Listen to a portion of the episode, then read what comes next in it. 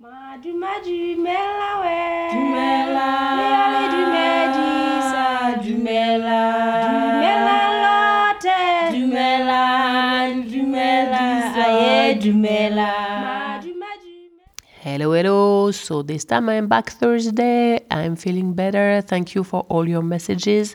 And today we're gonna talk about the road between Maun and Kasane. So Kasane Maun or Maun Kasane. There is two options. One option is the tar road through Nata.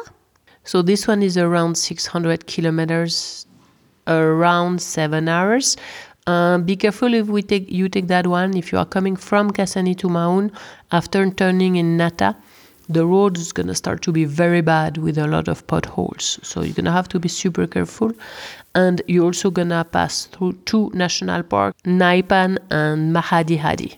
Then, at, when you're crossing there, you have to be very careful because you have a lot of wildlife what is passing from the other uh, zebra, elephant, giraffe, like all of them. So just be very, very careful. The other option is to take through the national parks. So if you leave uh, from Maun, let's say this time you're going Maun, Kasane, and you decide to take the park. You are doing Maun Shorobe, it's a tar road. We talk about it, it's around 30 minutes, very easy. Shorobe to Khwai, you have two options inside the park. So inside the park, when you are in Southgate, is around one hour and a half to cross. 30 kilometers. Now, don't forget you have to do Shorobe Southgate, it's around two hours. So, let's say Shorobe Khwai inside the park is around three hours and a half. Now, if you take it outside, I am asking Morgan, is it a little bit faster or no? It can be faster. It can be a little bit faster, around two hours. Two hours, two hours and a half. So a little bit faster probably if you go around um, your option, like really. Now, when you're in Khwai, you need to reach Mababe Gate. This is around 10 kilometers, not complicated drive, nothing really special. When you are at Mababe Gate is when you have to ask because you have two options, either the Marsh Road or the Sandridge. Why? Well, the Sandridge obviously is full of sand. So this one will be really good, well, really good. Better in raining season because the sun will be hard at that point. The other one, the Marsh Road, is an open road, but as soon as you get uh, raining season, it get really muddy, and then you're gonna get stuck. So it's a disaster. So usually the Marsh Road is better in dry season and the Sandridge in raining season. But you need to ask at the gate, super important because you never know how it's gonna be. Now, Mababe Gate to Savuti, around 73 kilometers. It's a harsh drive huh, because of those roads. Don't forget what we said, Savuti, you need to make your camping reservation before.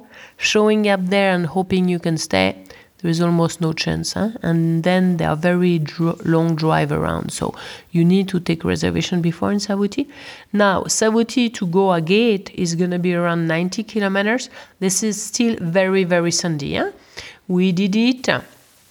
It's a challenge. It can be done, we did it, but it's a lot of sand huh, going up that way. When you reach Ghoha Gate, then is Ghoha Gate to Kasane is around 145 kilometers. At that point, the road is a little bit better. Huh?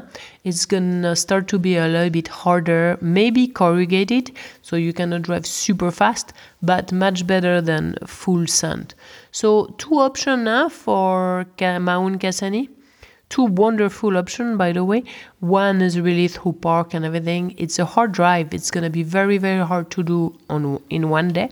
Possible in one day more in summer if you leave at 6 a.m in winter you're really going to have to drive drive drive drive drive drive drive to make it in one day. If not then take the other side. Take um, the nata side and this one can be done in one day. Seven hour drive so so I hope it helps. Let us know if you have any comment, any question. We are very happy to help as usual, and we will see you on Tuesday in French. Bye bye. Thank you for listening. Don't forget to subscribe so you won't miss the next one. If you like it, please leave me a message, a five star, and share with your friend. Iyo sala, iyo sala raita mahela.